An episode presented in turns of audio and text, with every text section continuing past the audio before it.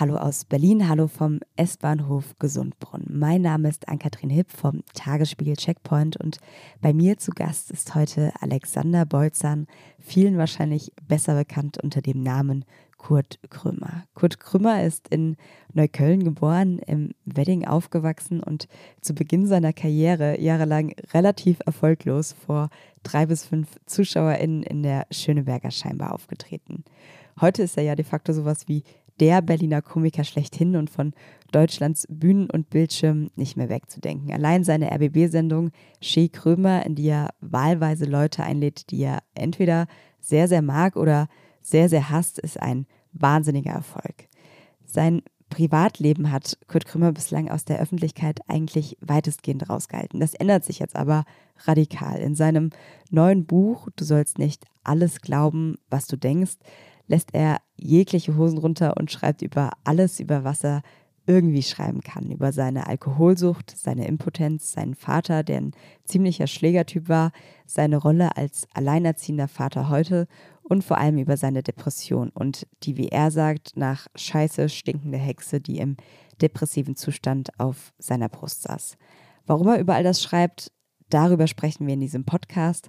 Außer dem Thema Franziska Giffey, Baumärkte, Bayern, Rom, Instagram, Druck, was im Leben wichtig ist, der Tod und der Widerstand von Ex-Komiker und Ukraine-Präsident Wladimir Zelensky.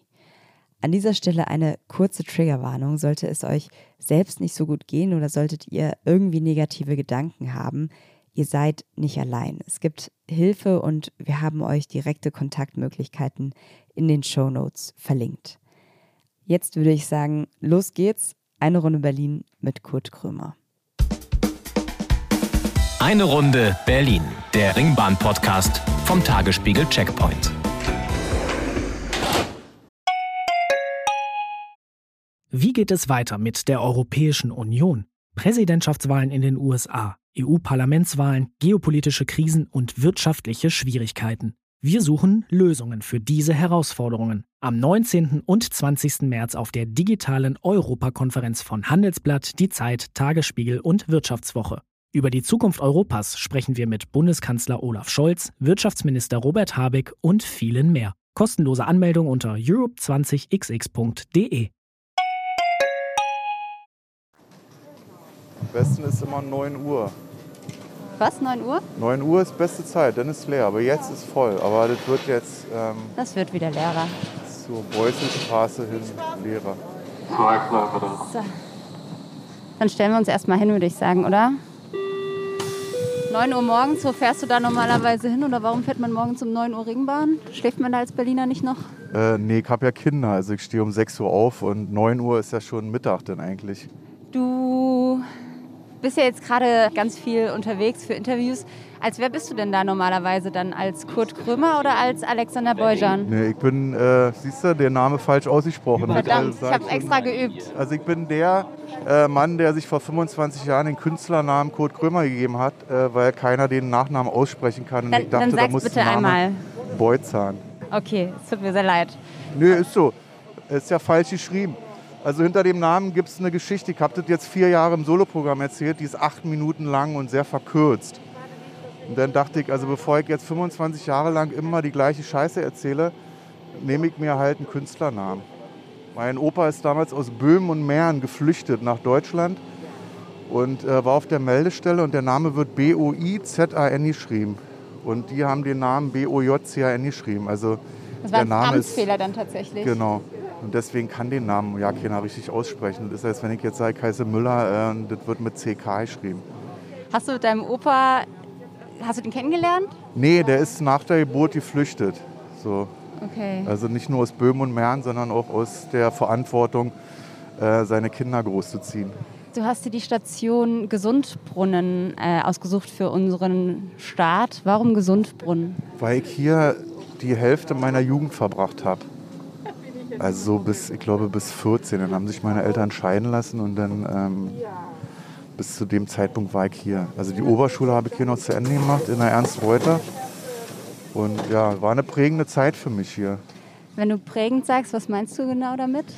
Dass ich so ein richtig schönes Arbeiterkind bin. Also dass ich gelernt habe, irgendwie ähm, nicht auf alle zu hören, was die äh, Obrigkeit sagt. Also dass man jetzt nicht immer auf Leute hört, die, wie ich, Arzt sind, studiert haben und äh, Legitimation haben für alles, weil sie einen weißen Kittel anhaben oder so. Ne? Dass ich auch gelernt habe, dass wenn man zutritt, immer nach oben tritt. Ne? Wenn ich jetzt jemanden verprügeln möchte, äh, verbal, musst du dir immer jemanden raussuchen, der mal einen Kopf größer ist als du. Ansonsten ist das alles feige. Und das versteht man als Kind schon? Oder ist das, das versteht oder man, man muss sich durchsetzen. Ja. Also im Wedding musste man sich durchsetzen, verbal oder Nächste mit Fäusten halt. Ne? Was warst denn du so für ein Kindtyp? Ich glaube, du hast irgendwann mal gesagt, ein Arschlochkind, aber das ist ja kein Charakterzug. Also warst du eher so ein stilles Kind, wenn du sagst, nach oben treten? Ich war aufmüpfig. Also ich habe mich immer... Ähm, hatte mal meinen äh, Klassenlehrer Herrn Krömer irgendwann getroffen, Jahre später. Und er sagte zu mir, ähm, ich musste mir im Lehrerkollegium immer anhören, wen du da fertig gemacht hast oder verarscht hast. Und jetzt kann ich dir sagen, du hast dich eigentlich immer mit den Richtigen angelegt. Bloß ich als dein Lehrer konnte das natürlich im Lehrerkollegium nicht sagen. Und von daher, ich habe mich immer angelegt mit den Lehrern, die zum Beispiel so eine Scheiße erzählt haben wie, ähm, aus mir ist ja was geworden oder ich muss ja nichts lernen, ich krieg ja mein Geld. So, das hat mich also das macht mich heute noch wahnsinnig, weil die Lehrer gibt es ja heute noch.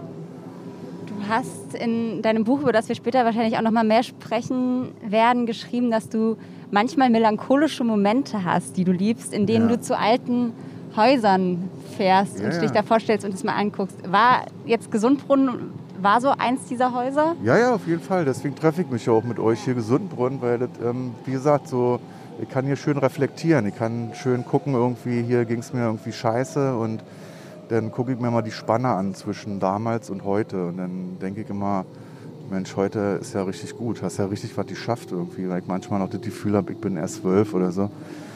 Äh, und dann denke ich, nee, ist gut. Und dann klicke ich jetzt, wo ich nicht mehr depressiv bin, wo ich das machen kann, klicke ich das dann um und sage so, jetzt, jetzt war es das mit der Melancholie, war schön gewesen. Gibt es noch andere Häuser, die sozusagen die Station und den Weg bis hierher so ein bisschen beschreiben? Ich weiß nicht, kann man da Berlin-Orte, Berlin-Stationen nennen? ich bin 25 Mal umgezogen. So. Also, du hast immer eine Wohnung gefunden? Äh, WGs, Gott. ja. Also ich bin ja damals untergetaucht, auch wegen ähm, Wehrdienst. So. Ich bin ja Wehrdienst komplett verweigert. Und hatte halt zwei Jahre keinen Ausweis. Also musste dann war angewiesen auf WG-Zimmer, wo ich ja. jetzt nicht der Hauptmieter bin. Kommt man dann an oder ist man dann ein komplett Nö, angekommen bin ich vor, weiß ich nicht, zehn Jahren oder so, oder vor acht Jahren, dass ich so sesshaft bin. Aber vorher war ich, also fast, weiß ich nicht, monatsweise irgendwie in WGs und dann bin ich wieder umgezogen. Das war ja früher auch dann äh, gut möglich noch. Da hast du ja echt, also konntest du ja damals sagen in Neukölln, die Wohnung gefällt mir nicht, ich nehme die gegenüber. Also du hast ja innerhalb von einer Woche hast du eine neue Wohnung gehabt. So heute ist es natürlich heute wäre eine scheiß Zeit für mich, glaube ich. Fehlt dir das Berlin von damals so ein bisschen? Nö, nö. Ich bin, also ich, ich bin überhaupt nicht so drauf, dass ich auf, äh, nach, nach, äh, in die Vergangenheit gucke und denke, ach Gott, das war so schön oder so. Oder diese Zeit kommt nie wieder, früher war alles besser oder so. Ich finde, wenn, weiß ich nicht, jetzt ein 20-Jähriger, eine 20-Jährige, ähm, wenn du die äh, jetzt äh, in 20 Jahren nochmal triffst, dann wird die auch sagen, früher war das anders oder früher war es schwierig. So, ne? Mhm. Die sagen ja immer, ja, früher war das viel schwieriger. Ich finde das heute auch extrem schwierig für, jetzt, für einen jungen Menschen. Mhm. Inwiefern? Naja, so diese ganze Digitalisierung zum Beispiel. Ne? Das, also ich konnte damals noch äh, ähm, als Prominenter besoffen aus einer Kneipe fallen, irgendwie morgens um vier und mich dann auf den Bordstein legen und da schlafen. Äh, da gab es noch kein Internet, da gab es keine Fotos, keine Videos. Heute sind die ja alle darauf bedacht, irgendwie gut auszusehen und werden halt gedisst, wenn irgendwie der falsche Filter über die Fresse gelegt wird. Oder äh, die müssen halt gut aufpassen. So, ne? Es geht sehr viel um Optik. Du versuchst dem ja auch auf Instagram so ein bisschen entgegenzuwirken, ja. indem du sag ich mal, nicht das lächelnde Heiterteil-Bildchen postest, sondern ja, ja, genau eher so das Gegenteil den... immer. Ne? Ich ja. fotografiere halt nicht mein Essen so, ich ziehe nicht nach Dubai, weil das Licht da besser ist für die Stories, sondern ich bin halt unfrisiert, äh, schminken tue ich mich eh nicht. Aber ähm, ja, bin halt so der, der Anti-Held. Und wundere mich, ich habe jetzt eine halbe Million äh, äh, Follower, wo ich äh, gehe jetzt auf die 50 zu, ich weiß nicht, was das soll.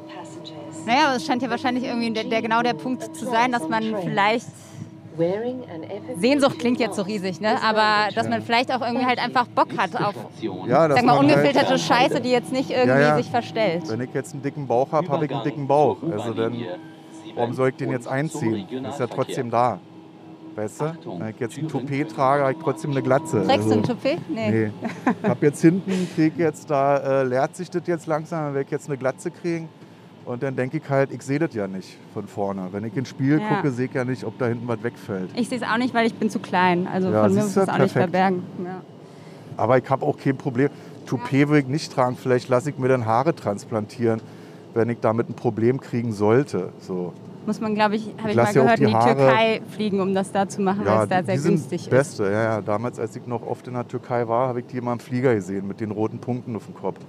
Warst du früher so ein Türkei-Urlauber? Absolut. Ich war, weiß ich nicht, bestimmt schon 20, 25 Mal in der Türkei. Also ich war vor Erdogan, also fast, ja, mindestens einmal im Jahr irgendwie in Istanbul oder so.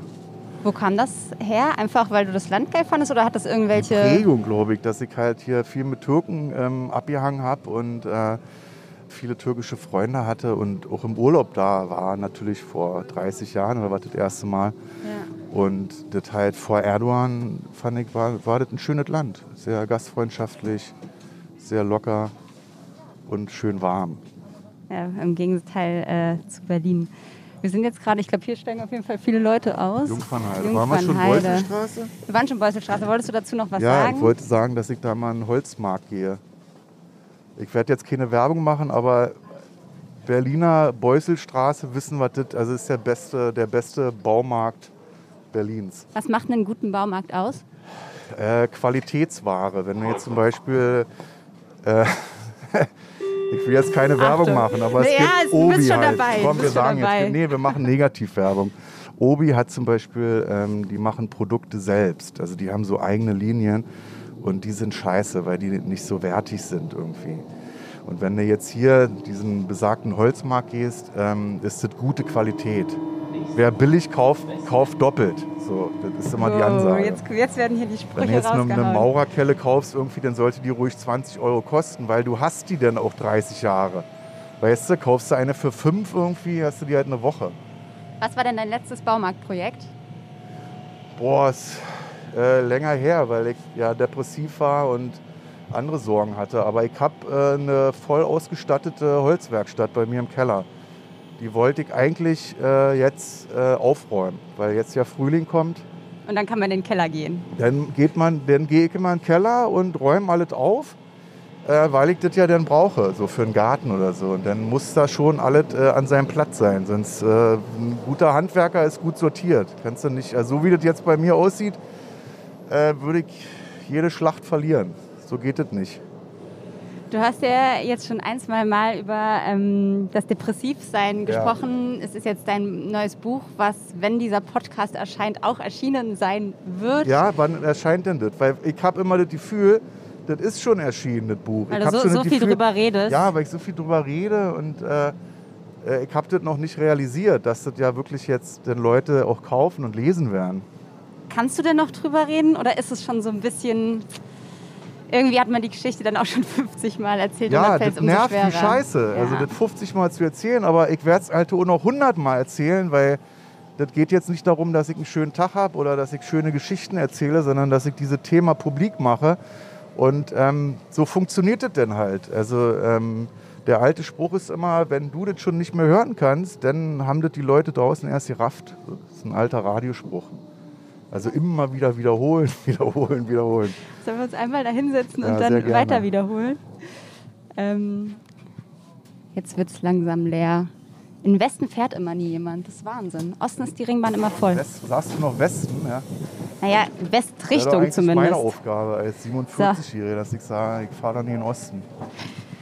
So, wir sitzen. Ähm, ja, für alle, die das Buch nicht gelesen haben, wenn wir jetzt so Ja. bis zur nächsten Station einmal so zusammenfassen müsstest, was ist der Kern? Der Kern bist du und wie es dir geht und der ganze Scheiß. Ich meine, du hast ja die letzten Jahre eigentlich super wenig über Privates, Persönliches gesprochen Ja, ja, und das Buch nie, ist ja. eigentlich Ja. genau das, nämlich dein, also so wie ich es gelesen habe, Privatestes und Persönlichstes, was du irgendwie hättest Ja, aufschreiben das wollte können. ich schon immer mal sagen. Äh, das, äh, das persönlichste Album, was ich rausbringe, ist dieses jetzt. Das sagen doch Schlagersänger denn immer. Das ist mein, das ist mein persönlichstes Album. Ähm, naja, ich war sehr erstaunt darüber, dass das so eine Wellen geschlagen hat, dass sich einer hinstellt und sagt, ich bin psychisch sehr krank gewesen, ich habe eine Depression gehabt. Und dass viele Leute dann gesagt haben, das ist ein Tabuthema, darüber darf man nicht sprechen. Und auf sowas springe ich immer ganz gut an. So, ne? Ich höre mein ganzes Leben immer, das darfst du nicht machen. So. Du darfst deine Lehre nicht abbrechen, weil dann hast du keine Zukunft. Du darfst kein Künstler werden, sonst endest du in einer Gosse. Äh, du darfst kein Komiker werden, weil ähm, das, die, die Zukunft sieht nicht rosig aus. Äh, du darfst kein Soloprogramm machen, weil du hast ja nur zwei Nummern. Du darfst nicht ins Fernsehen gehen, weil du bist ja ein Bühnenkomiker. Ne? Also ich höre das mein ganzes Leben lang immer, das darfst du nicht machen und das triggert mich so in einem, so, einem, so einem positiven, so ein positiver Effekt daraus ist, dass ich dann sage, jetzt erst recht. Und deswegen habe ich gedacht, äh, versuch doch mal so ehrlich wie möglich diese Geschichte aufzuschreiben. Und ist wirklich sehr erstaunlich und auch erschreckend, also wie wenig Leute davon Ahnung haben, inklusive mir noch vor zwei Jahren. Also ich habe bei Depressionen, ich hatte selbst Depressionen, wusste das nicht, aber dachte immer, es ist ja eine ganz schlimme Krankheit und so und habe mir dann da weiter keinen Kopf drüber gemacht. Ne?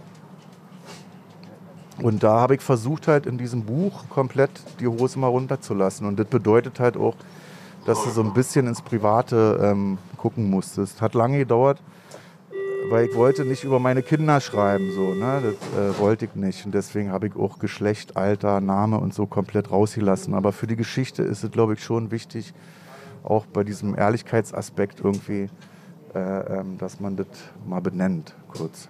Hast du mit deinen Kindern darüber gesprochen gehabt? Ich weiß jetzt nicht genau, wie alt sie sind, aber also haben, hast du mit denen das geklärt und abgesprochen? Papa schreibt das Buch, du hast ja auch die Widmung ganz am Anfang. Ja, ja. Steht ja nur die drei Worte für meine Kinder. Ja, ja, ich habe denen ganz genau erklärt. Also äh, davor schon, weil es hat, glaube ich, also die Überlegung darüber, ob ich das Buch überhaupt schreibe und meine Kinder so, also dass ich die, die Anzahl meiner Kinder benenne, hat länger gedauert als das eigentliche Buchschreiben. Das Buchschreiben war in drei, vier Monaten fertig, weil es ja Bericht ist. Also es war ja nur so ein, so ein gucken, dass es chronologisch stimmt und so. Ne? Das ist jetzt wie so eine öffentliche Gruppentherapie. Ja, und dann habe ich denen das schon erklärt und habe auch gesagt, also ich werde nicht eure Geschichten verkaufen und ich werde euch auch nicht verkaufen, ich werde euch auch nicht nutzen dafür, dass Papa jetzt auf der Straße gelobt wird als, oh Gott, Sie sind ja alleinerziehender Vater oder so. Äh, das habe ich relativ klar gemacht. Gab es denn, du hast es jetzt gerade gesagt, du hast es in drei bis vier Monaten relativ einfach, relativ schnell runtergeschrieben. Ja. Wo fängt man, also wenn ich mir jetzt schon vorstellen müsste, ich müsste mein Leben runterschreiben, wüsste ich überhaupt gar nicht, wo ich genau anfange. Wo hast du angefangen? Bei, äh, also am Anfang, äh, als ich ähm, mit Streter, mit Thorsten Streter bei, in meiner Sendung Schick Krömer drüber gesprochen habe, da ging es ja los. Also das war ja der Anfang auch, ähm, dass ich gesagt habe, fünf, fünf Monate nach der Klinik, äh, ich will das öffentlich machen. Also ich habe keinen Bock, dass ich jetzt mein ganzes Leben irgendwie aufgearbeitet habe, dass ich jetzt austherapiert bin und äh, dass ich das jetzt verschweige, dass ich dir jetzt sage, äh, ich spreche mit dir öffentlich da nicht drüber. Ich möchte das nicht. Also warum auch, weißt du? Das, bin, glaube ich, das erste Mal in meinem Leben kann ich mit meiner popligen Prominenz irgendwie helfen. So, ich mache nichts eigentlich. Ne? Ich jetzt, bin jetzt kein Arzt, ich habe das nicht studiert, ich bin kein Therapeut. Aber ich kann meinen Erfahrungsbericht aufschreiben und Leute können sich darin vielleicht äh, wiedererkennen. Also ich habe das ja schon durch die Sendung mit Streter gemerkt, dass mich viele Leute angeschrieben haben und gesagt haben, ich habe auch Depressionen gehabt oder ich habe Depressionen oder noch einen Monat, dann gehe ich in die Klinik oder ich gehe morgen zum Hausarzt oder so. Ne? Also ich habe da schon ein bisschen äh, was angeschoben und ähm, das, das ist gut. So. Deswegen rede ich auch meinetwegen noch in tausend Interviews äh, ja. darüber, weißt du? Ja. Weil der Effekt so geil ist. Also ich mache nichts anderes, als zu sagen, ich bin ehrlich, ratter das mal runter und vielleicht seht ihr euch da drin. Oder eine Partnerin sieht ihren Freund, ihre Freundin da drin und sagt, guck mal, nimm dir mal das Buch von Krömer, liest dir das durch vielleicht erkennst du dich wieder. Geh doch mal zum Hausarzt. 2020 war ja der Sommer, wo du sozusagen die Diagnose Depression bekommen hast. Und was ich wirklich Wahnsinn fand, als ich es gelesen habe, war, dass du dann eben noch diese vier Waldbühnen Auftritte hattest vor 5000 Wuhlheide. Ach, Keine Wuhlheide. Fehler jetzt, um tut mir leid. Gottes Willen. Wuhlheide, wir sind im Osten gewesen. Mein Veranstalter hackt mir Ähm, ab. Wuhl, es war die, liebe Zuhörerinnen und Hörer, es war die Wuhlheide. Ja. In der Wuhlheide hast du auf jeden Fall dann irgendwie noch viermal vor 5000 Leuten Ja. gespielt und bist montags dann in die Klinik. Und du hast es irgendwie so in einem Satz in dem Buch geschrieben und ich dachte so, hui, ähm, wie? War, Ja. glaube ich, so die Naja, Frage, die ich mir gestellt Also habe. der, der Schritt äh, in die Klinik, also die Fahrt in die Klinik morgens oder dieses äh, wochenlange Wissen darüber, du gehst in diese Klinik, war viel schwieriger, als dass ich jetzt das mache, was ich seit 20 Jahren mache. Ich trete auf und äh, äh, das ist ja ein positiver Effekt. Also ich trete auf, da kommen 5000 Leute extra wegen mir, die schnullern sich auf, die bereiten das vor, die zahlen viel Geld dafür und streicheln mir ver verbal quasi über den Kopf und finden das geil, was ich da mache. Also ich kriege Applaus. Das ist, äh, da war ich sehr glücklich, dass ich äh, depressiv war und diesen Beruf ausüben kann. Weil das was anderes ist, als wenn ich jetzt morgens äh, ins Büro gehe und von meinem Chef zusammengeschissen werde und der mir dann immer sagt, das ist jetzt alles äh, Blödsinn, was du hier machst oder du arbeitest nicht effektiv genug. Weißt du, wenn du diesen Druck von oben noch hast, dann ist das was anderes. Aber da war ich sehr froh, dass ich den Beruf habe, den ich habe. Aber ist da nicht auch Druck immer mit dabei? Also sozusagen auf die Bühne zu gehen und performen zu müssen, sage ich mal? Nee, überhaupt nicht. Also der Druck war davor da, dass ich, ähm, also dass ich teilweise ähm, mich nur noch auf diesen Auftritt vorbereitet habe, im Sinne von, äh, ich habe die Kraft zusammengehalten. Also ich hatte, wenn ich einen Auftritt hatte, äh, nicht die Kraft für irgendwas anderes.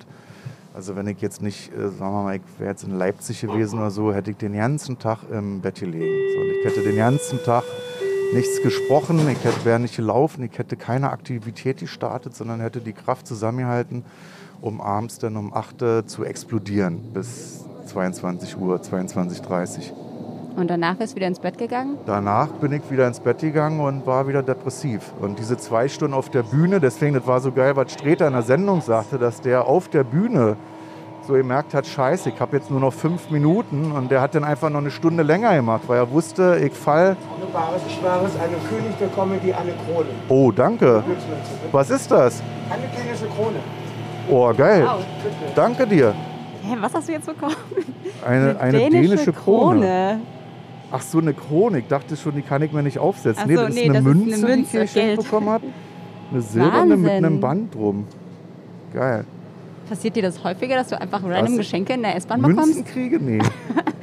nee, ich wurde gestern, äh, hat mich einer umarmt. Denn, Echt? also das, ich habe irgendwann in einer internationalen Show einfach mal angefangen, äh, Prominente einfach so zu fragen, darf ich sie umarmen? Da habe ich gemerkt, das hat auch viel mit den Leuten gemacht. Also das kennt man halt nicht, dass ich jetzt sage, äh, darf ich dich mal umarmen? So. Und das machen sehr viele Leute mit mir auf der Straße, dass die mich jetzt fragen, darf ich sie mal umarmen? War ja die Pandemie besonders scheiße. Ja, wenn du eine Maske hast, dann, äh, wenn du auch eine Maske auf hast, dann können wir uns umarmen. Hm. So blöd, weil wenn mich auch Leute ansprechen, ich, ich mach das, wenn die ein Foto haben wollen, mach ich ein Foto. Wenn die mich umarmen wollen, dann umarme ich die, weil das ist dann so blöd zu sagen, nee, ich umarme dich jetzt nicht, weil Pandemie ist. Das hat dann so was von, er, ähm, er mag seine Fans nicht oder so. Ich mache immer Fotos. Quatschen mich auch an, viele Leute und so. Bist du in Berlin, kannst du eigentlich anonym wahrscheinlich kaum mehr rumlaufen, oder? Doch schon, das siehst du hier. Also ich habe jetzt eine Münze geschenkt bekommen. Selbst wenn ich erkannt werde, ist das ja nicht schlimm. So, ist immer verbunden mit Geschenken. Aber Ja, ist okay, oder? Berlin ist halt auch geil, weil ähm, das interessiert hier kein Schwein. So, das ist jetzt ein Prominenter. Ich werde auf der Straße manchmal angesprochen von wildfremden Leuten, die sagen zu mir Tachchen und gehen dann weiter. Weißt du, also das ist jetzt hier, entstehen jetzt keine Trauben, weil jetzt da der Kurt Krömer noch, noch ist. kein der, Justin Bieber-Vibe Genau, quasi. genau. Okay. Du hast in deinem Buch im Zusammenhang mit der Depression von dem Katastrophisieren ja, gesprochen und in dem Zusammenhang auch von den Berliner Ämtern. Das war so ein Beispiel, was sich bei mir sehr eingeprägt hat, nämlich Ja, ja. dass man sozusagen schon vorhinein eigentlich denkt, oh Gott, es wird alles komplett schlimm und sich Sachen zurechtlegt. Kannst du das nochmal so ein bisschen beschreiben? Ähm, katastrophisieren ist zum Beispiel, wenn ich jetzt, ich habe, sagen wir mal, ich habe eine Freundin und äh, ich sage zu ihr am Tag davor, ver, äh, verständigen wir uns darauf, dass wir am nächsten Tag um 15 Uhr telefonieren. So, und jetzt ist es 15 Uhr oder es ist schon 15.10 Uhr und ich fange dann an zu katastrophisieren, dass ich sage, ah, die hat keinen Bock mit mir zu sprechen, sonst hätte sie angerufen oder die mag mich nicht mehr, ah, die sitzt jetzt zu Hause, sie will eigentlich Schluss machen, äh, deswegen macht sie das nicht und so und warum eigentlich nicht und dann wird man selber wütend und denkt, das hätte sie ja vorher sagen können und so, warum macht sie am Telefon Schluss, also weißt du, alles so Sachen,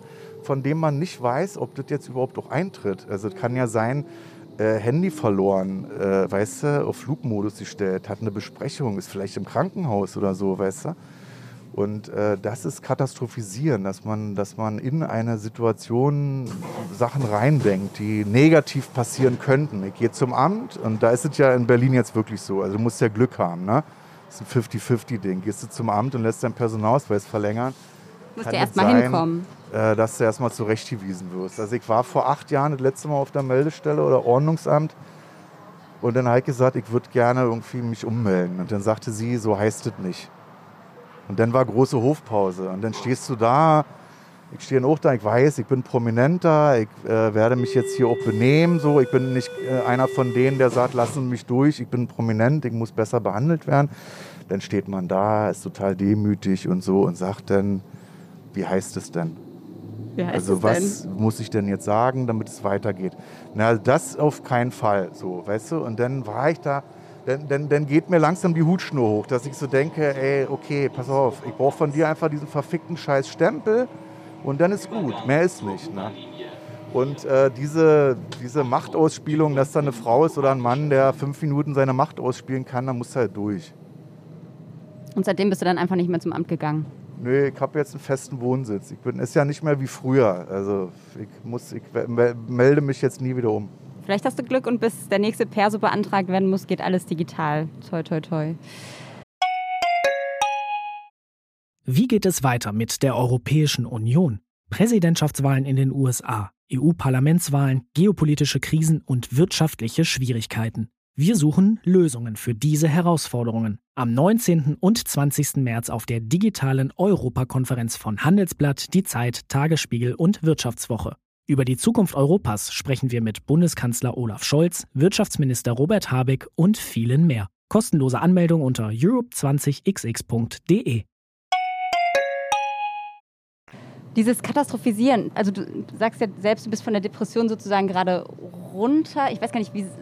Habe, sag mir das mal, wie man das richtig sozusagen beschreibt. Du bist gerade nicht äh, mehr. Ich habe gut aus der Depression herausgefunden und habe keine Depression mehr.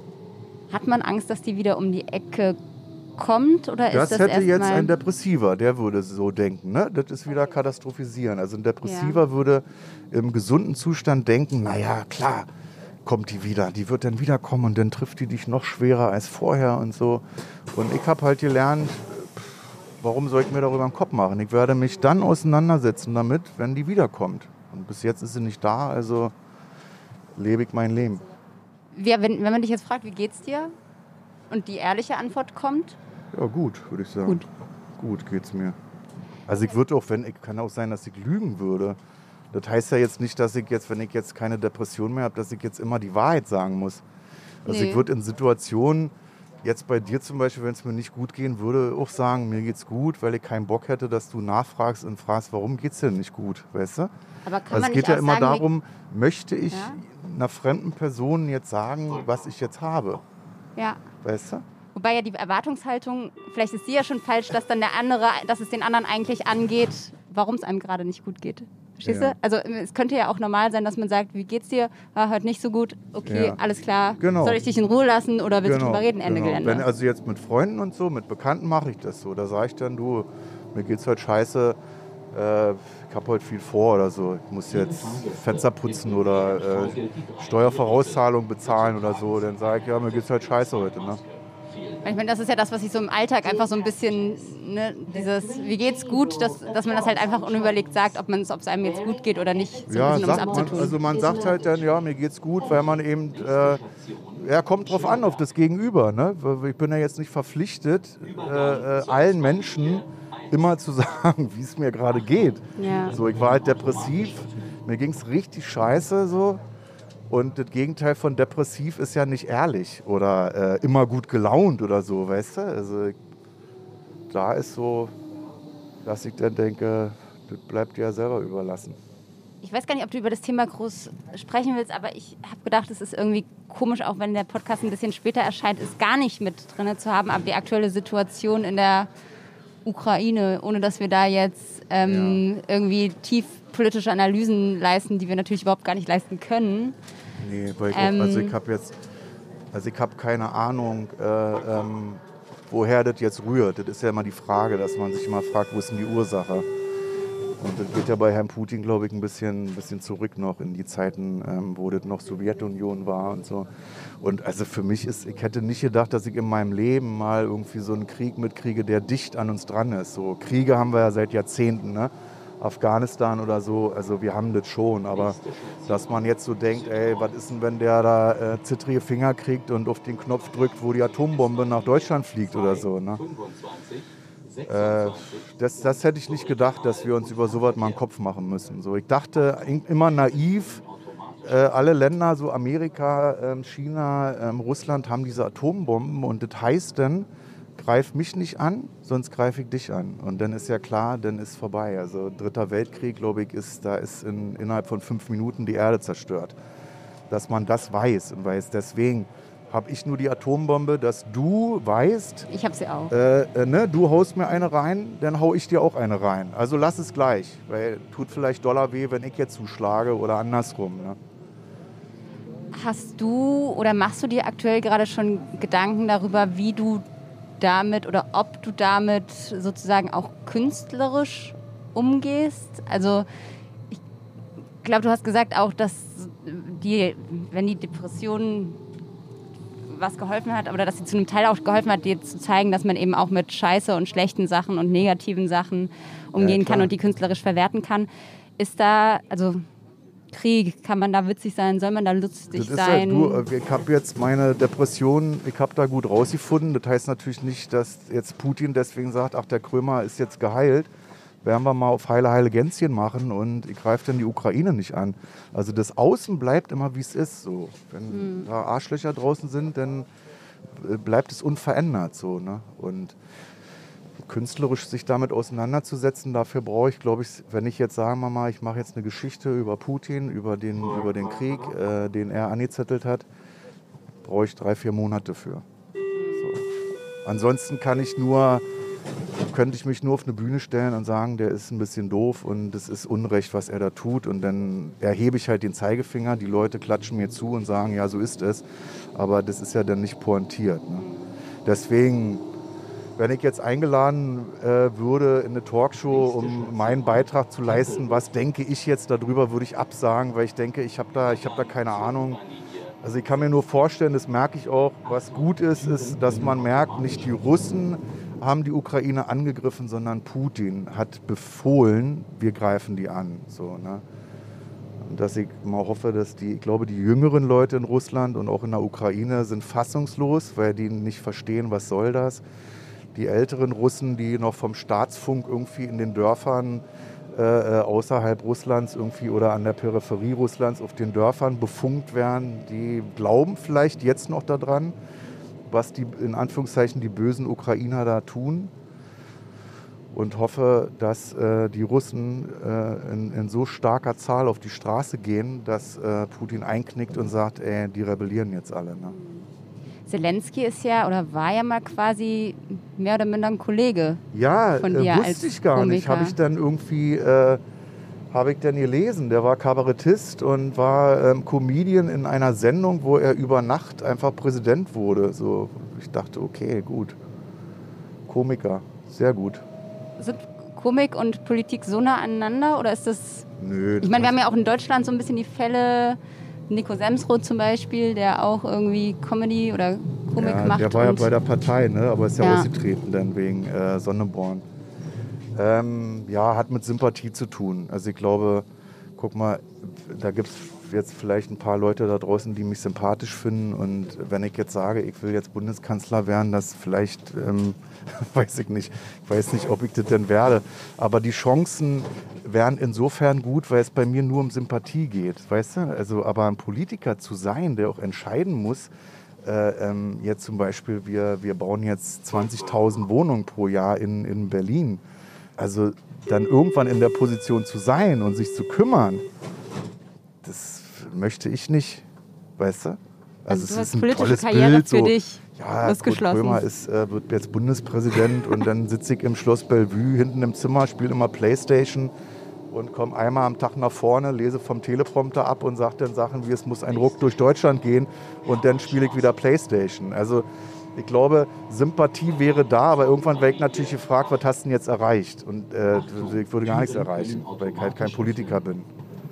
Hier ist jetzt hier, da bin ich zum Beispiel jetzt gerne. Lass uns doch mal Tempelhofer sprechen. Feld, ja. Die Leute hören ja nur die Geräusche. Tempelhofer Feld, ja, Wohnungsbau. Was würdest du sagen?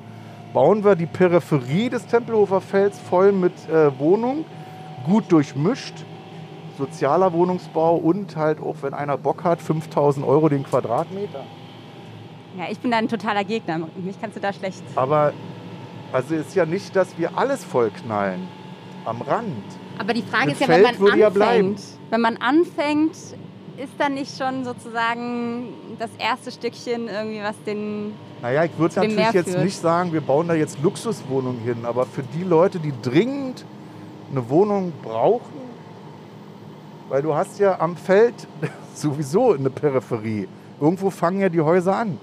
Wenn du auf die Neuköllner Seite guckst, da sind ja denn Häuser. Und wenn man da noch eine Reihe davor setzt, weil Also ich bin auch da, dafür. ich bin, ich bin dagegen, das ganze Feld voll zu knallen und zu sagen, das Feld existiert jetzt nicht mehr, scheiß drauf, gibt genug andere äh, Grünflächen. Aber ich würde gerne in eine Diskussion einsteigen wollen, ob man nicht so ein paar Häuser am Rand macht. Kannst ja mal Franziska Giffey zu dir einladen und mit ihr drüber sprechen. Die ist ja auch dafür. Die kommt nicht. Frau Giffey hasst mich. Seitdem ich gerade Saleh äh, da hatte und diese scheiß Merchandise-Produkte vom Tisch gehauen habe, äh, weht mir aus dem äh, Rathaus in Berlin ein ganz eisiger Wind entgegen. Ist dem so? Hast du sie schon angefragt? Ja. Und da, Das war so eine Absage so äh, nach dem Motto, ich äh, komme jetzt nicht, ich werde niemals kommen. Aber dann kann ich jetzt auch öffentlich sagen, dass ich die sehr trutschig finde. Ich finde das sehr trutschig. Bei der habe ich immer so das das Gefühl, ja, so altbacken, so, wo ich so denke, okay, hast du eigentlich ganz Berlin äh, im Überblick so oder hast du da nur deinen Bezirk im Überblick? Ne? Das, also Berlin heißt ja äh, Neukölln, Marzahn, Charlottenburg, Hönow. Weißt du, habe ich das alles im Überblick. Fandst du Michael Müller besser? Ja, der war so Strickjackenmüller, habe ich den immer genannt. Das war so das fleißige Bienchen. Der musste natürlich auch den Gegenpart zu Wowereit setzen, indem er sagt, ich bin nicht auf Partys, sondern ich bin immer im Büro. Und er war ja der, der unbeliebteste Bürgermeister Deutschlands, also von allen. So. Und ich glaube halt, Berlin reagiert sich von alleine. Das ist, also ich glaube, dass ein Bürgermeister nicht viel ausrichten, eine Bürgermeisterin, äh, da nicht so viel mitmischen kann. Was mir aufgefallen ist, dass jeder Bürgermeister zum Schluss verbrannt war. Also in Wowereit wird nicht mehr großartig gefragt. Müller ist auch weg. Also die kommen alle, reißen sich sicherlich den Hintern auf. Also ich glaube, dass Wowereit auch nach all seinen äh, Saufeskapaden und Partys auch äh, äh, fleißig war. Ne? Und das ist dann so einfach von außen zu sagen, irgendwie das schaffst du nicht. Aber eben wie gesagt, Frau Giffey ist ein bisschen trutschig. Woran glaubst du liegt das, dass, dass Berliner so einen hohen Verschleiß hat und seine Politiker, Politikerinnen danach dann irgendwie so ja, zurücklässt? Weil man, ich glaube, ich kann mich nicht um alles kümmern. Also poste mal jetzt bei Insta und sage, ähm, ich habe mich jetzt dazu entschieden, ich bin jetzt Vegetarier. Kriegst du einen ganz großen Shitstorm von den Veganern, die sagen, ja, ja, aber Eier essen. Weißt du? So, jetzt esse ich dann auch keine Eier mehr. Ich werde vom Vegetarier zum Veganer. Dann heißt es, ja, aber die Umwelt nicht schützen. Weißt du? Setze ich mich ein für Flüchtlinge, sagen die Leute, ja, und was ist mit den Deutschen so, weißt du? Also du kannst es ja nicht allen recht machen. Das ist die Schwierigkeit. Wie viele Einwohner haben wir? 3,5 Millionen. Dass jetzt alle sagen, hurra, unsere Bürgermeisterin ist die Beste, da kannst du machen, was du willst, das schaffst du nicht. Da wird immer einer sagen, der sagt, nee, willst du jetzt äh, Tempelhof weghaben? Nein. Willst du die Peripherie bebauen? Nein. Willst du mehr Wohnungen bauen? Dann sagen die Leute, naja, jetzt haut ihr uns die ganzen Bäume weg. So, ihr haut jetzt Bäume weg und baut da Häuser hin. Wir wollen aber die Bäume behalten. Weißt du? Also, pff, schwierig. Da habe ich das einfach. Also ist Berlin zu vielfältig. ja, glaube ich schon. Es ist halt so, du kannst das nicht, glaube ich, allen Leuten recht machen. Da habe ich das einfacher. Ich gehe auf die Bühne mache das, was ich will, weißt du? Das ist da so eine Art äh, äh künstlerische Diktatur. Ich frage ja nicht vorher, darf ich das machen? Was wünscht ihr euch? Ich mache das, was ich möchte. Und ähm, bis jetzt, toi, toi, toi, kommt es an. So. Ich, ich habe keine Verpflichtung. Ich muss nicht Arbeitslosenzahlen halbieren. Ich muss mich nicht um Wohnung kümmern und so. Also alle Sachen, wo es richtig um was geht. Bei mir geht es ja um nichts. Also lachst du oder lachst du nicht? Das ist mein Ding. Lachen die Leute abends nicht, habe ich Pech gehabt. Trete ich am nächsten Tag auf und muss es besser machen. Das ist meine Verpflichtung. Hast du mit den Leuten, die zu dir kommen, manchmal Mitleid? Also bei, du hast ja eben jetzt schon Raed Saleh angesprochen. Ja. Das war natürlich, also die Folge war schon, war, äh, da wusste man gar nicht so genau. Das war Comedy Goldstaub. Habt ihr euch danach nochmal drüber unterhalten? Nee. Also er ist dann, äh, ist aus der Sendung gegangen und hat zu meinem Redakteur gesagt, na den habe ich es aber gegeben. Ha! und dann dachte ich halt, von Anfang bis zum Ende hat er den letzten Schuss nicht gehört. Warum glaubst du, kommen die Leute zu dir? Die hoffen sich Reichweite oder? Ich weiß es nicht. Also ich frage mich heute noch und Friedrich Küpersbusch, mein Produzent auch, warum kam jetzt Frauke Petri? Warum kam die? Wegen Buchpromo? Wollte die was gerade rücken? Also ich weiß bis heute nicht, warum die da war. Was, was glaubst du denn, ohne es zu wissen? Aufmerksamkeit. So wie ähm, Harald Glöckler, ich hätte fast angefangen zu weinen, als er gesagt hat, ähm, ich gehe ins Dschungelcamp irgendwie, weil ich war jetzt während der Pandemie, saß ich drei Monate auf dem Balkon und keiner hat mich beachtet. Äh, echt die Tränen gekullert, wo ich dachte, boah, dein Ernst? Weißt du? Der kommt jetzt auch zu Schikrömer, da werden wir drüber reden. Gibt es denn aus der Berliner... Sonnenallee sind wir schon? Oh ja. Sonnenallee, hier habe ich gewohnt. Sonnenallee 94 war eines meiner vielen äh, ja, WG. Das wäre die Frage Zeit. gewesen, wann hast du hier Boah, gewohnt? 94 oder so. Und wie war die Sonnenallee so 94? 94, krass. So. Beschreib mal. Die Leute lachen ja immer, ne? Jetzt über Neukölln und so. Und dann wird das immer so romantisiert, so damals in Neukölln. Aber das war natürlich scheiße, weil in Neukölln hast du nur gelebt, weil du keine Kohle hattest. Also hier ist die Firma Roda, siehst du das? Ja. Da habe ich mein Praktikum gemacht. Äh, Was ist das für eine Firma? Das ist Gas-Wasser-Installationsfirma ist das. Und wie war das Praktikum? Die waren begeistert von mir. Also ich konnte mir, ich komme ja echt aus einer Zeit, ich habe jetzt gerade das Gefühl, ich bin schon 200 Jahre alt. Ich hatte damals, wann war das? 91 war ich mit der Schule fertig und ich hatte zwei äh, Möglichkeiten. Also ich hätte Gas-Wasser-Installateur werden können oder Kaufmann im Einzelhandel. Ich habe mich dann für Kaufmann im Einzelhandel entschieden. Aber die hätten mich übernommen. Aber da hast du dich ja dann auch wieder dagegen entschieden. Ja. Ja, weil es dann doch nicht äh, meins war. Also so, eine, so ein vorgegebener Beruf, der jetzt keine großartigen Spielereien äh, irgendwie offen hält. So, also als Kaufmann im Einzelhandel hast du ja eine, da hast du ja eine Vita schon vorgelegt. Da weißt du mit 17 ja schon, was du mit 45 machst, mit 55 und wo du denn endest oder so. Ne? Mit 47 wäre ich jetzt vielleicht Geschäftsführer von Karstadt am Hermannplatz oder so. Oder zumindest Chefeinkäufer oder so. Woher kommt dieser, ich sag mal, Drang nach Freiheit oder nach nicht zu wissen, was kommt, sondern immer wieder andere Sachen, immer wieder neue Sachen? Woher kommt das? Ja, weil äh, Fakt ist, irgendwann liegen wir alle tot in der Kiste. So. Und ich glaube, meine Lebenserwartung ist, was ist das bei mir? 85, 80 vielleicht? Dass ich so denke immer, also ich stelle mir das immer vor, das gibt mir unheimliche Lebensfreude. Ich denke über meinen eigenen Tod nach oder über mein eigenes Sterben. Wenn ich mit 85 kurz vorm Sterben im Bett liege und auf mein Leben zurückgucke, dann möchte ich mit 85 nicht sagen, hättest du mal hier, hättest du mal da, hättest du mal das gemacht, weißt du? äh, ich möchte so viel wie möglich, also alles, was geht, machen. So, deswegen bin ich ja auch kein Komiker. Also ich bin Komiker, aber ich bin Schauspieler, ich spiele am Theater, ich spiele im Fernsehen, im Kino, ich bin Moderator und so, weißt du, ich mache Podcast, habe ich gemacht, ich habe Bücher geschrieben und so. Da sind noch so viele Sachen, die ich machen möchte, die auf meiner Liste sind, wo ich denke, ich möchte nicht meine Zeit verplempern mit jetzt einem Fernsehformat oder so. Was sind denn die Sachen, die noch auf der Liste sind? Ich will gerne eine Doku mal machen. Ich weiß nicht über was, aber ich würde gerne ähm, Dokumentarfilmer werden. Also dann auch auf eine humoristische Art und Weise oder dann tatsächlich relativ ernst? Nee, das habe ich mir, ähm, das ist, Humor ist ja ähm, nicht jetzt immer, also deswegen, das war ja Schick Krömer. Schick Krömer ist ja nicht immer lustig. Also ich habe auch da nicht die Verpflichtung, immer lustig zu sein. Ich habe mal irgendwann gesagt, Humor muss nicht immer lustig sein. Also ich arbeite da jetzt auch bei Schick Krömer, dass ich mich da aus dem Fenster stürze und dann denke, hoffentlich hat Friedrich unten eine Matratze hingelegt, damit der Aufprall nicht so doll ist. Ne? Aber dass ich dann sage, ich muss jetzt, ich weiß jetzt nicht, was jetzt hier heute passiert. Ne? Kann sein, dass es lustig wird, kann sein, dass es traurig wird. Im besten Fall beides. Aber ich komme ja nicht vom Witz so, weißt Ich habe ja keine Witze, die ich erzähle. Oder kommt man zum Arzt. Oder dass ich jetzt seit 30 Jahren darüber rede, dass meine Freundin ein bisschen doof ist und daraus jetzt mir mein Imperium geschaffen habe. Sondern das ist ja äh, das ist Situationskomik. So. Was ist denn deine Basis, würdest du sagen? Also, ich, wenn du sagst, ich komme nicht vom Witz.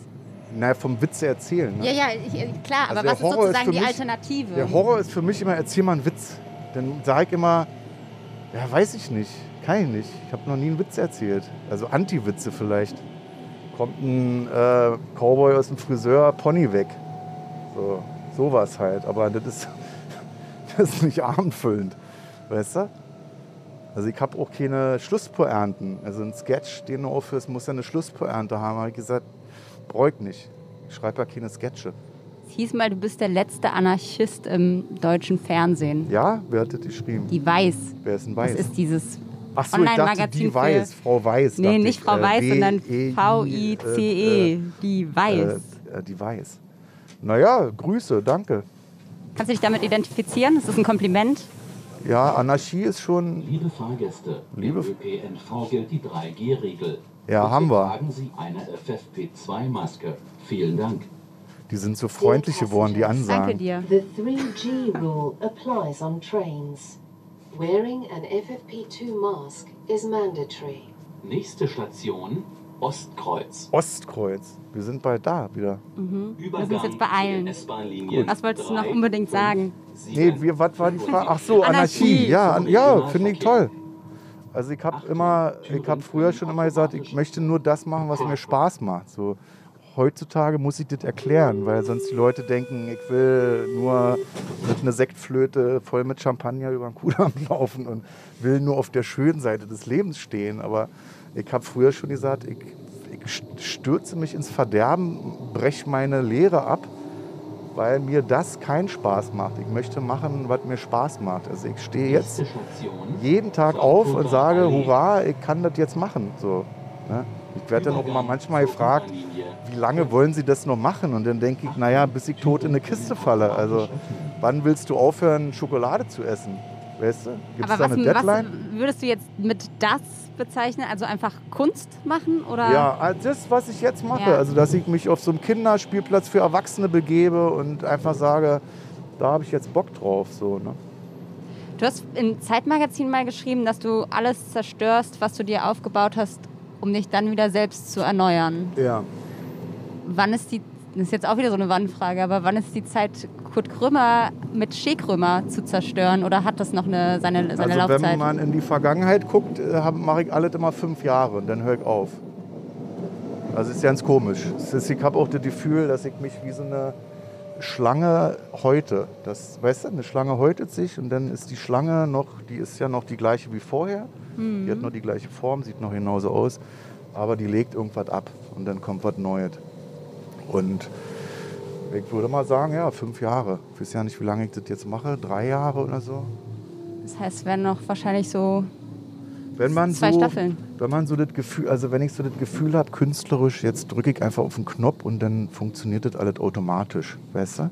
Mhm. Also wenn ich weiß, ich habe jetzt den und den Gast und jetzt redet der nicht, dann stelle ich die Frage und so.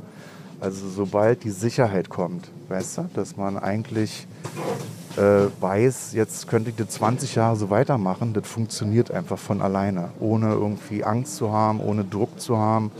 Äh, und das, das gefällt mir mal nicht, weil ich ja kein Beamter bin. Ich möchte ja nicht fest angestellt sein. Irgendwie. Ich, möchte, ich möchte diese Sicherheit nicht haben. Also Unsicherheit ist für mich besser. Hast du gerade aus der Berliner Blase noch so Wunschgäste auf deinem Zettelchen, die vielleicht noch Berliner? kommen könnten? Ja, wir sind ja jetzt hier in Berlin. Naja, die können ja gerne von außerhalb kommen. Ich hätte gerne Angela Merkel jetzt mal im Gespräch. Was würdest du Angela Merkel als erstes fragen? Naja, äh, wie ist das jetzt? Also was, wie, wie, wie gestaltest du deinen Tag? Ich, kann mir das- ich stelle mir das krass vor, wenn du irgendwie die bekannteste Frau der Welt bist, irgendwie als Bundeskanzlerin, jeden Tag irgendwie einen 16, 18 Stunden Tag hast und dann bist du auf einmal auf Null. Du stehst auf. Ich nehme mal an, dass sie immer noch, ich weiß nicht, wann sie aufgestanden ist damals, aber sagen sie mal immer um sechs, wird die heute noch um sechs aufstehen. Und was macht die denn? Hat die jetzt 15 Hobbys oder sagt die sich einfach, nö, jetzt frühstücke ich hier drei Stunden? Also ich kann mir nicht vorstellen bei dieser ganzen Situation gerade, dass sie gemütlich frühstückt. Ich glaube, die hat schon, die hat, ich glaube, die lebt das noch mit. Ja, Weiß ich nicht. also ich kenne das Angela Merkel nicht. Das ist eine völlige Hypothese. Politisch interessiert bleibt, glaube ich auch. Also, dass die immer zu jeder Stunde weiß, was in der Welt vor sich geht, das glaube ich auch. Aber das ist ja so dieses Rentending, ne? was ich jetzt was ich nicht haben werde. Also ich arbeite jetzt nicht bis 65 und dann höre ich auf. Also warum? Macht ja Spaß. So, ne? Also du arbeitest bis zum Umfallen. Das Ja. ja schon so ich glaube, dass ich geklärt. mit dem Alter dann weniger machen werde, ausgewähltere Sachen oder dass ich Sachen, dass ich sage, dieses Jahr mache ich nur Bühne, nächstes Jahr mache ich nur Fernsehen oder so. Hast du denn bei deiner ganzen Zeit, die du sozusagen mit anderen Dingen verplanst, ist da noch genug Family-Zeit und auch Zeit für dich selbst? Ja, also zuerst kommt ja die Familie so, ne? Und dann kommt die Arbeit. Oder nee, ich würde sagen, erst kommt die Familie, dann kommt Icke und dann kommt die Arbeit. Ich mache eigentlich, ähm, äh, glaube ich, wenig Sachen. Und wenn ich was mache, dann finden die Sachen alle in Berlin statt. So. Ich habe jetzt den nächsten Dreh, der findet in Brandenburg statt und weiter fahre ich nicht weg. Also ich fahre jetzt nicht drei Wochen nach München, weil ich da drehe. Dann würde ich sagen, nee, mache ich nicht. Wenn ich auf Tournee fahre, fahre ich fünf Tage im Monat auf Tour. Also ich bin dann 25 Tage zu Hause und fünf Tage auf Tour. So, ne? Also ich bin nie irgendwie äh, weg, physisch nicht da, so, sondern auch heute bin ich zum Abendbrot dann wieder zu Hause. Heute ist ein langer Tag so. Ne? Oftmals bin ich dann nachmittags zu Hause, dass ich noch einkaufen gehen kann, dass ich kochen kann und so. Und ich entscheide auch so. Also ich sage viele Sachen ab, wo ich sage, nee, lässt sich jetzt nicht verbinden. So. Ich arbeite nicht, also wenn es geht, Tour schon, aber jetzt so, ich würde jetzt nicht Samstag, Sonntags drehen oder so. Ich würde meine äh, äh, Shea Krömer Aufzeichnung auch nicht auf den Samstag legen, weil ich dann sage, nee, das Wochenende, das geht nicht. Können wir nicht machen. Gibt es so Routinen, die ihr habt? Also ich, wir zum Beispiel zu Hause, ich, wir frühstücken immer zusammen. So, das ist so unsere, unser Ding irgendwie. Äh, da ist zum Beispiel, da spreche ich nicht drüber, weil das ist Okay. privat dann. okay. Da ist dann Ja. Ähm, wir sind jetzt an der Station Landsberger Landsberger Allee. hier gehe ich immer einkaufen. Das ist jetzt keine Werbung. Zu Also, Kutschis? das hast du jetzt gesagt. Naja, es sind doch die einzigen Läden, die du hast in der Ehrlich S-Bahn. gesagt war ich da, glaube ich, noch. Aber das ist doch der Nie. ein, wenn du jetzt aussteigst, du hast nur diese Läden. Nee, du hast auch ganz oft Krobak. Und die haben Ja, also sehr jetzt, gute Cookies. Wo wir eingestiegen sind, Gesundbrunnen, was für mich wirklich also Hauptumsteigeplatz ist. Und wie wird das ausgesprochen? Ich habe keine Ahnung, ich habe Kutschis gesagt. Ich weiß nicht, wie das Ich ausgesprochen sage wird. mal, ich gehe zu Gucci, weil das, das sieht so ähnlich aus. Ich kaufe nur bei Gucci, sag Und ich was kaufst du bei Gucci dann immer so? Also jetzt momentan äh, immer so vielleicht mal eine Mate und dann Croissants. Also alles, was süß ist und äh, ungesund. Mhm. Ich habe gerade eine sehr ungesunde äh, Phase. Ich habe jetzt auch, ich glaube, 12 Kilo so zugenommen. Aber denke mir, das ist auch schön. Ich feiere das. Was ist deine Lieblingssüßigkeit?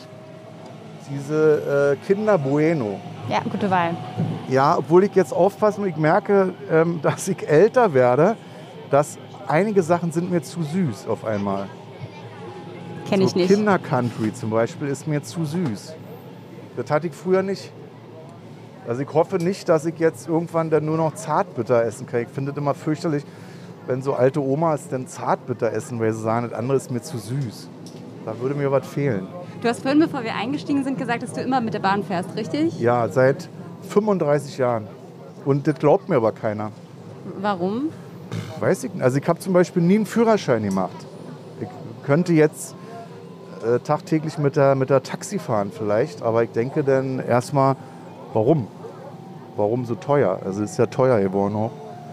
Und du siehst ja hier mit der S-Bahn, U-Bahn kann ich ja gut fahren. Ich werde ja hier nicht angemacht oder so. Hast du eine Lieblingsstrecke? Also was ich sehr schön finde, mein Zahnarzt, der ist, der ist umgezogen jetzt. Und jetzt muss ich immer zum Rüdesheimer Platz. Und das finde ich sehr schön. Da ähm, diese Richtung Krummelanke runter. Die, die Bahnhöfe sind auch so schön. Färbeliner Platz, Heidelberger Platz, ist eine ganz andere Welt.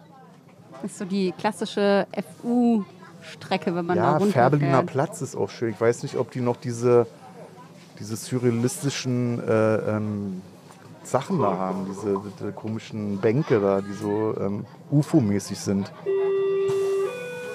Wenn du heute einen Ort in Berlin beschreiben müsstest, an dem du dich am ehesten zu Hause fühlst, ist das immer noch der Wedding? Ja, das ist. Ähm, ne, Wedding ist mehr so melancholisch. So, da bin ich aus melancholischen Gründen. Ich bin sehr gerne in Neukölln noch. Also ich bin bestimmt dreimal in der Woche in Neukölln. Äh, Kreuzberg auch so, Kotti da. An der Reichenberger Straße esse ich immer Köfte zum Beispiel. Und das ist dann Gegenüber- sozusagen der Gegenpart zum Melancholischen, das Euphorische oder? Ja, das ist auch, äh, also da ist auch so, ähm, da wäre ich auch melancholisch. Da fühle ich mich irgendwie wohl und merke aber zeitgleich auch, dass ich da nicht mehr reinpasse. Also dass das irgendwie vorbei ist. Wenn ich da so junge People sehe, irgendwie 18-Jährige, morgens um 12, mittags um 12, die äh, mit einem Sternburg-Pilz auf mich zukommen, dann denke ich so, also kenne ich von früher noch, aber ich würde die jetzt nicht ansprechen und fragen, wollen wir eine Gang gründen oder so. Oder kann ich hier mit meiner Apfelsaftschorle mich auch hier mit euch jetzt im Girlie setzen oder so. Dann merke ich so, die Zeit ist halt, das ist vorbei. Wo passt denn du hin? Wo ich hinpasse? Weiß ich nicht. Keine Ahnung. Willst du irgendwo überhaupt hinpassen? Nö. Also ich werde immer gefragt, so, wo ist jetzt am schönsten in Berlin oder wo willst du jetzt wohnen, in welchem Bezirk? Und dann sage ich immer, ist doch scheißegal. Also ich bin ja in Berlin. Ich kann ja wohnen, wo ich will. Ich bin ja dann trotzdem in Berlin. Weißt du, das ist ja jetzt nicht, das, Charlottenburg ist ja jetzt nicht das bessere Berlin als Kreuzberg oder so. Das ist ja jetzt ist ja scheißegal. Wenn ich jetzt Bock habe, nach Neukölln zu fahren, fahre ich nach Neukölln. Das ist ja keine Tagesreise. Weißt du? Also das ist auch so ein bisschen provinziell immer in, in Berlin, ne? dass wir leben immer alle, unser ganzes Leben in einem Bezirk. Ich weiß nicht, als ich im Wedding war, habe jetzt letztens hab ich einen Taxifahrer äh, gehabt, der hat mir erzählt, dass er im Wedding wohnt, in der Seestraße. Und dann habe ich gesagt, ich habe früher Gesundbrunn gelebt. Und das sind zwei verschiedene Welten. Also sind mit der U-Bahn zwei Stationen. Äh, nee, vier mit Umsteigen. Osloer Richtung Rathaus Steglitz und dann Leopoldplatz U9. aussteigen. Da dann Ja. waren wir da immer am äh, Karstadt Leopoldplatz. Ne? Dann habe ich so gesagt, das sind für uns verschiedene Welten gewesen. Man war nicht in der Seestraße. Nur wenn man was von Karstadt brauchte. Und ansonsten lebt der Berliner immer in seinem Karree. Gibt ja heute auch noch Leute, die nach über 30 Jahren sagen, ich fahre doch nicht in den Osten oder so. Die waren noch nie in Ostberlin. Schade, traurig, aber brauchen sie auch nicht, weil jeder Bezirk hat ja immer alles. Deswegen heißt das ja auch Reiningdorf, Wilmersdorf. Das waren ja früher alle Dörfer, das Dörfer, gehört ja nicht ja. dazu. Und ich glaube, wann wurde Berlin gegründet? Vor 900 Jahren oder so, wa? Das haben wir immer Ja, noch intus. her. Das haben wir immer noch intus. Könnte so eine Figur wie Kurt Krömer existieren ohne Berlin oder sind die so eng miteinander verflochten? Nö, das würde, also das ist ja immer das Ding. Ich bin damals aufgetreten irgendwie und dann habe ich halt mit Berliner Dialekt gesprochen. Und dann haben die Leute mal gesagt, naja, das kannst du nur in Berlin machen. In Hamburg oder in München verstehen die dich ja nicht. Und das ist so blöd, weil ich spreche, wenn jetzt ein Bayer richtig vom Leder ziehen würde, einer vom Dorf, dann hättest du Schwierigkeiten, alles zu verstehen. Aber der Berliner Dialekt ist ja jetzt nicht, der verfremdet ja nicht die Sprache oder so. Deswegen, wenn ich jetzt in München geboren wäre, dann wäre ich jetzt Münchner. Also wäre ich Münchner Original, würde bayerisch sprechen, hätte eine Lederhose an und würde jetzt irgendwie Entzugserscheinungen bekommen, weil ich noch keine Weißwurst hatte. Kannst du dir das vorstellen? Nein. Ich finde, die Münchner, also ich hab, ähm, ich mag München sehr so, dann denken die Leute mal, ja, was meinst du denn jetzt, Pelze kaufen auf der Maximilianstraße oder so. Aber ich habe in München, äh, ähm, der erste Auftritt, den ich da hatte, wo ich auch dachte, jetzt krieg auf die Fresse, der, ne, der Berliner kommt nach München, war in einer Lach- und Schießgesellschaft. Also ich war gleich in der richtigen Szene in München, weil in München gibt es natürlich jetzt nicht nur Pelzträger und äh, äh, äh, Bussi Bussi und so, sondern das war gleich so die Kabarettszene. Hab da gut Fuß gefasst. Also von daher, wenn ich jetzt Münchner wäre, würde ich mich da wohlfühlen und würde halt gegen die Münchner stänkern. Wir haben, sind wir jetzt schon Gesundbrunnen? Ja. Oh Gott, weil wir haben noch ein Spiel, das haben wir jetzt nicht gespielt, weil wir so schon viel über andere Sachen gesprochen haben. Das heißt, eine Wie kommen Station wir denn jetzt zum Zoo? Eigentlich muss ich jetzt zum Zoo jetzt. mit der UNO. Doch, wir kommen jetzt zur Beuselstraße. Da kann ich Wenn wir doch noch in die eins U9. weiterfahren. In die U9 kann ich steigen. Gut, dann fahren wir eins weiter, okay? Oder bist du. Okay. Dann dieses Spiel. Ja, das Spiel. Das Deswegen so. habe ich ja das nur mitgemacht, weil ich das Spiel spielen will. Ja, danke. Das heißt, äh, eine Station Entscheidung. Gibt es das auch auf PlayStation 5, das Spiel? nee, nur auf Game Boy Color. Kenn ich nicht. Kennst du nicht? Schade. Hattest du nie einen Game Boy Color? Nee, ich hatte einen Gameboy da, diese Tetris-Ding oder was. Ne? War das nicht Tetris? Tetris war auch ein Spiel. Ich hatte nur Tetris. Hattest nie Super Mario. Nee. Ich hatte auch äh, als Kind kein Atari oder so, sondern C64. Die Älteren unter den Zuhörern werden, Werden- jetzt werden wissen, was ich erinnern. meine. Oh Gott. ich sage auch noch VC20. Ja, halt Volkscomputer. raus. Hm. Das war unterm C64. Aber das war dann schon was Besonderes, wenn du einen Computer zu Hause hattest, oder? Ja, das war auch nicht meiner, das war der von meinem Vater. Also ich hatte nie einen eigenen Computer. Ich durfte dann äh, bei meinem Vater damals an den VC20 und konnte Chicken Egg spielen. Das musstest du mit Datasette irgendwie eine Stunde hochladen über so ein Modem. Und meistens hat das dann nicht funktioniert und du musstest das nochmal machen. Also es hat immer eine Stunde gedauert, zwei, drei Stunden hat es gedauert. Und dann konnte man zehn Minuten spielen. Dann konnte man spielen, ja. Aber du durftest das oder war da dein Vater Also nur streng? unter Aufsicht, nur unter Okay. Aufsicht. Das heißt, man- ich kann mir das so vorstellen, dass du dann da als kleiner Stöpsel auf dem Stuhl saßt, Der hat dann Sachen, gewartet hast. Der hat dann Sachen halt programmiert, so wie. Also der hat dann fünf Tage am Computer gesessen, sodass er auf einen Knopf drückte und dann immer Arschloch erschien. In so einer Endlosschleife. Das musste man ja programmieren.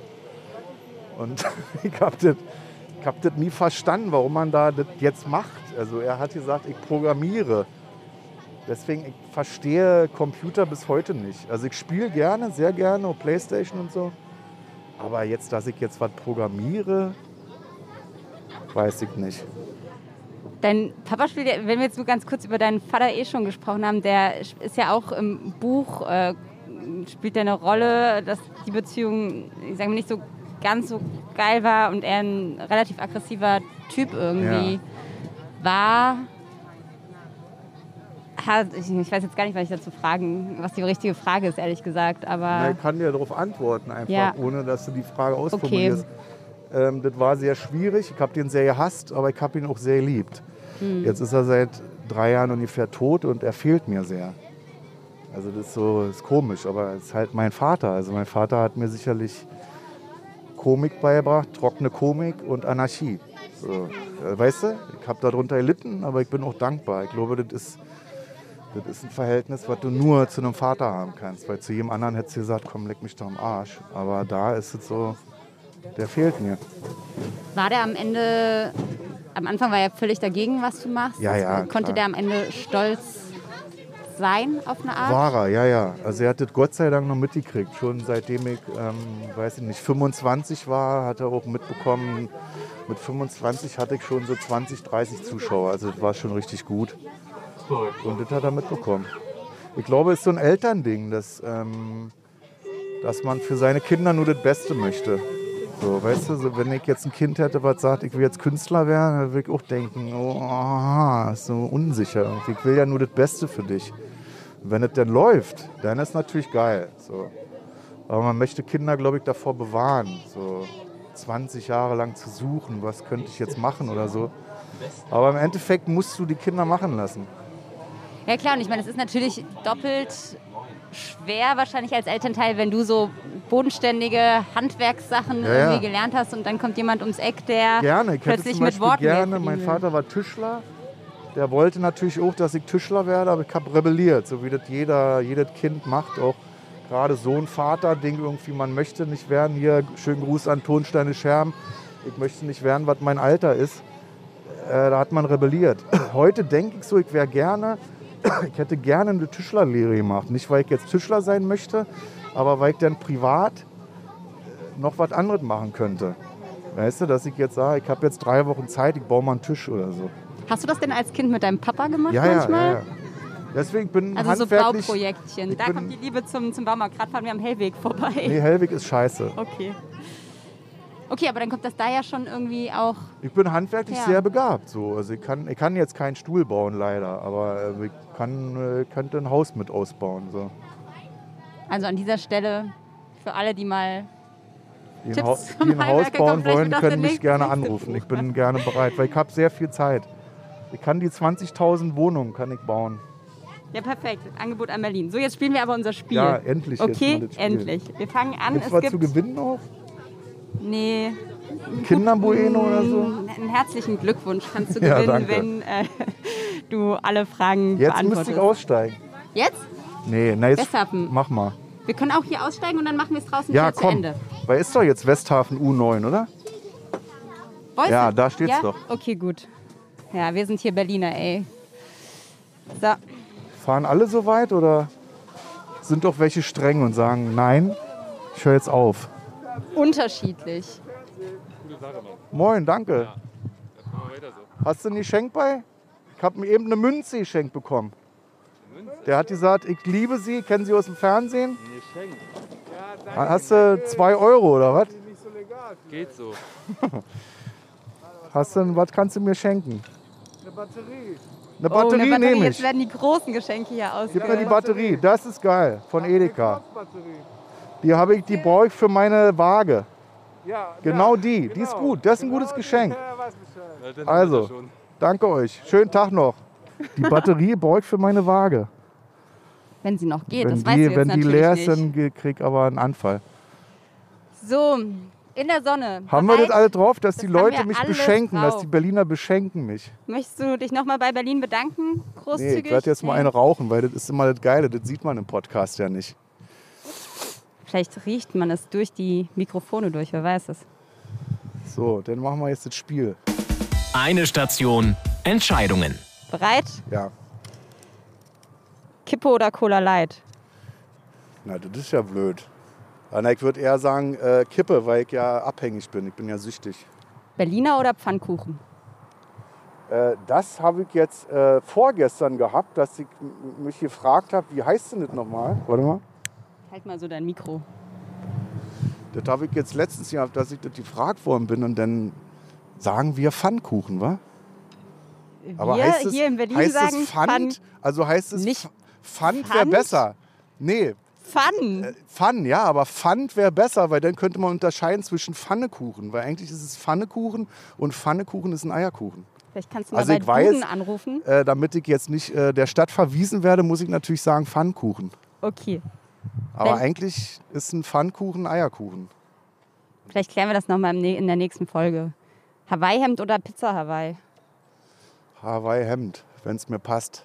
Berlin Tag oder Nacht? Ähm, hm. Das sind alles schwierige Fragen, weil ich bin ja alleinerziehend. Das heißt, ich muss ja, ich muss ja Tag sagen. Aber eigentlich, wenn die Kinder aus dem Haus sind, alle, bin ich Nachtmensch, dann schwör ich dir. Teddy oder Hase? Äh, Hase. Markus Lanz oder Thomas Gottschalk? Pest und Cholera. Äh, ja, Pest würde ich sagen. Finde ich sympathischer. Äh, Gottschalk. Haus besitzen oder Haus besetzen?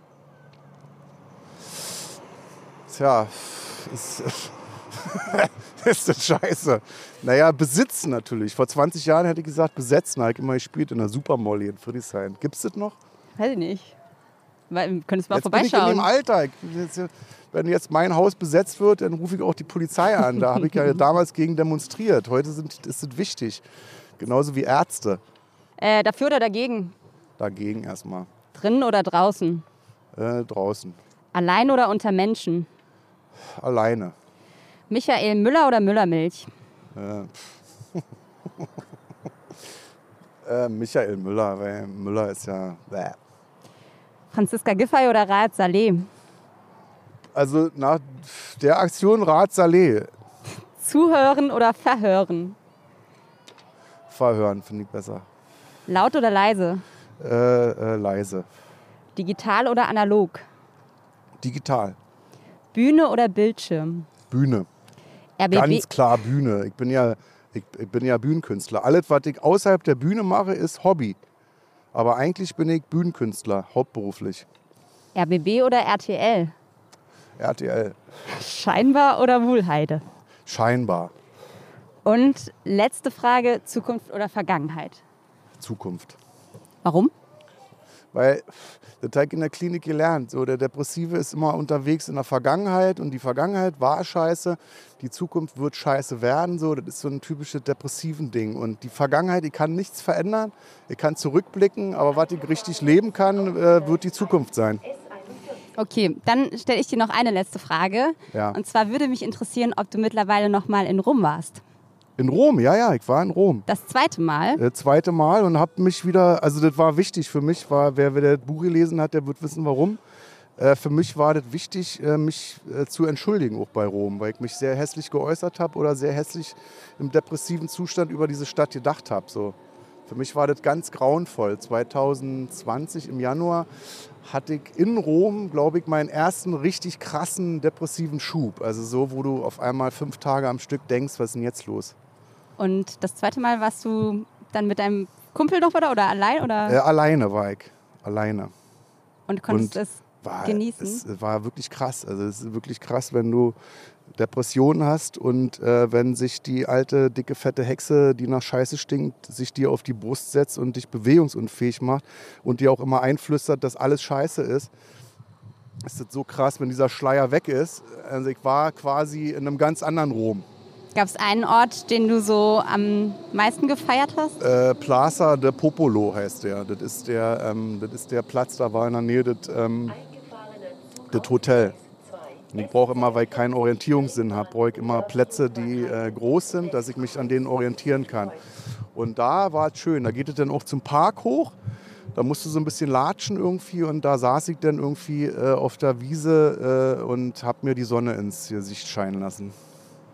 Das ist ein schönes Schlusswort. Ist doch so, wa? Ja. Warum immer mit Hass enden? Sonne. Sonne. In diesem Sinne, heute ist, äh, ja, das kann man so sagen, heute ist offiziell auch Frühlingsanfang, zumindest der Ja, ist so? meteorologische. Welcher Tag ist heute? Der 1. März. Nee. Ist Doch. es so? Ja, heute ist der 1. Zeichnen wir März. nicht auf? Bitte? Zeichnen wir nicht auf für? Wir zeichnen, ja, aber wir sind ja ehrlich zu den Zuhörerinnen und Ja? Hörern. Ja, wir zeichnen auf für Aber ist heute Frühlingsanfang? heute, ja. Am 1. März? Ja, der Meteor meteorologische, der kalendarische ist Der am 20. Maya-Kalender oder was? Ach so, nee, schön, ja, freut mich. Ja, Und wann wird insofern- das jetzt ausgestrahlt? Am 10. Im Winter denn? Ja, im, Win nächst, Am in, 10.. im Winter 2025. Mal gucken, ob es dann historisch Ja. geworden ist, die Folge. Vielleicht, wenn interessantere Gäste kommen, dann schieben wir das vor. In diesem Sinne, schön, dass du da warst. Es hat mir sehr viel Freude bereitet. Ja, danke, mir auch. An dieser Stelle dann Tschüss an alle. Podcast-Hörerinnen und Hörer.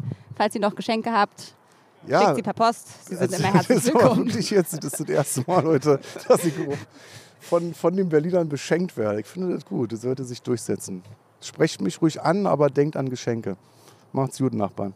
Tschüss, tschüss. Eine Runde Berlin, der Ringbahn-Podcast vom Tagesspiegel Checkpoint.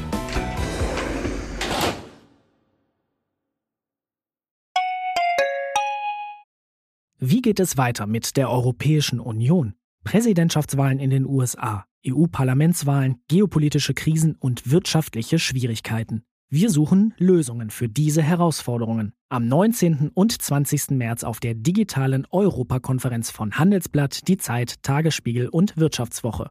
Über die Zukunft Europas sprechen wir mit Bundeskanzler Olaf Scholz, Wirtschaftsminister Robert Habeck und vielen mehr. Kostenlose Anmeldung unter europe20xx.de.